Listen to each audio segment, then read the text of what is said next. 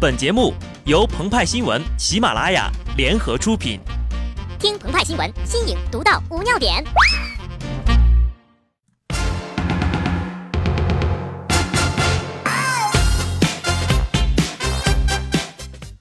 本文章转自澎湃新闻澎湃联播，听众朋友们，大家好，我是机智的小布。人在局中坐，祸从天上来。一个人要经历多少坎坷才能长大成人？要进过多少局才能百毒不侵？答案是数也数不清啊！路上有很多套，坏人设了很多局，短信中奖了，房东改号了，买古董钱不够了，猜猜我是谁？如果你觉得这些太幼稚，那是因为他们的对象不是你。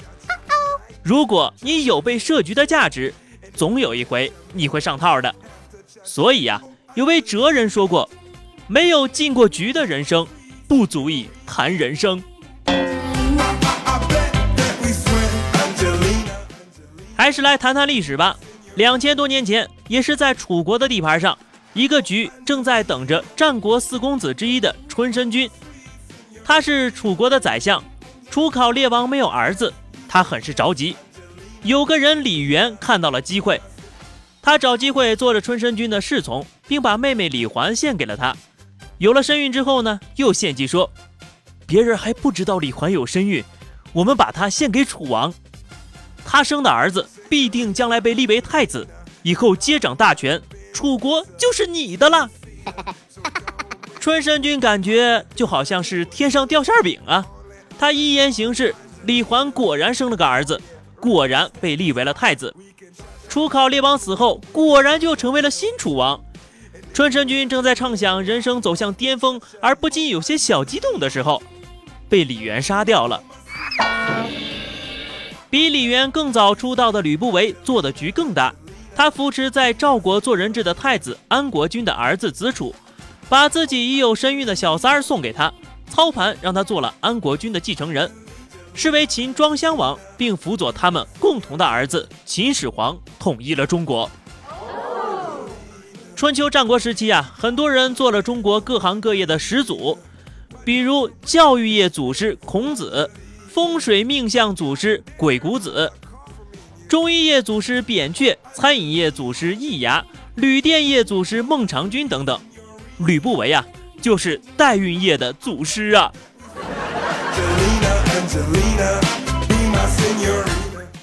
春秋战国时期，孔子所说“礼崩乐坏”，大家都不讲规则，各种骗，各种套，各种局。做小局者发家致富，做大局者得天下。劣币驱逐良币，稍微遵守规则就要被灭掉。宋襄公就是一例。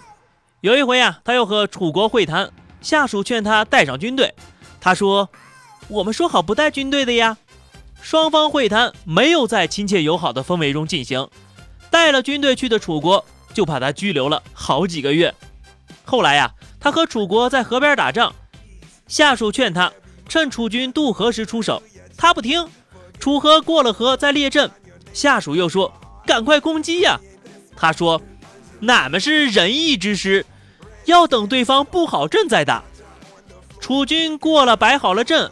雄赳赳的，气昂昂的就冲了过来，把宋襄公打的是落花流水呀！若干年之后，连毛主席都忍不住骂宋襄公：“蠢猪啊！”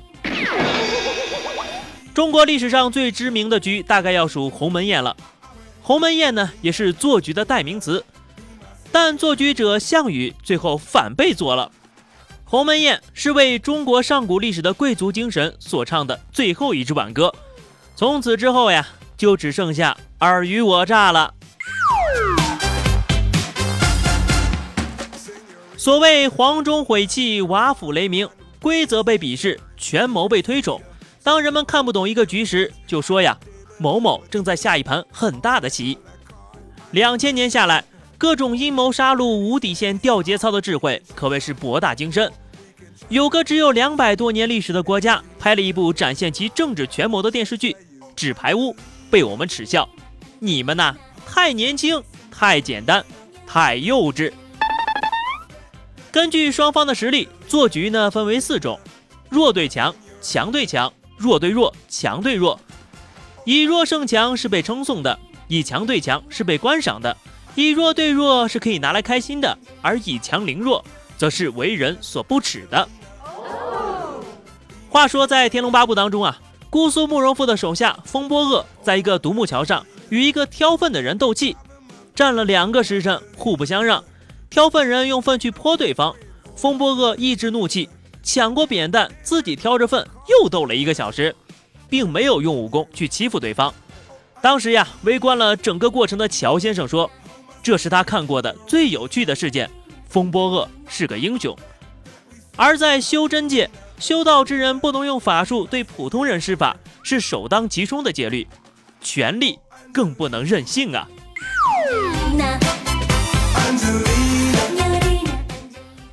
前往西安的李世民旅客抓紧时间赶快登机后。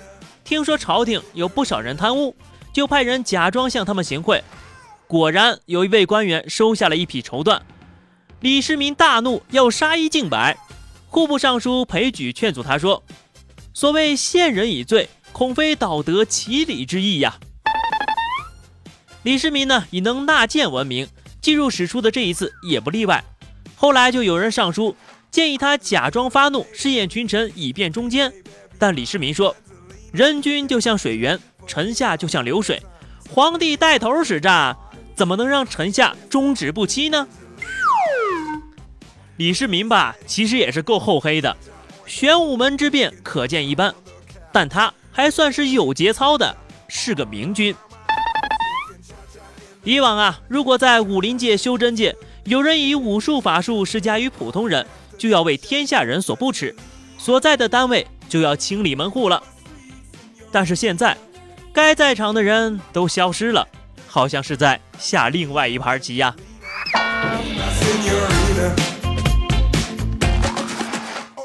那么，以上就是本期节目的全部内容。更多新鲜资讯，敬请关注喜马拉雅澎湃新闻。下期节目我们再见吧，拜拜。Angelina, Angelina.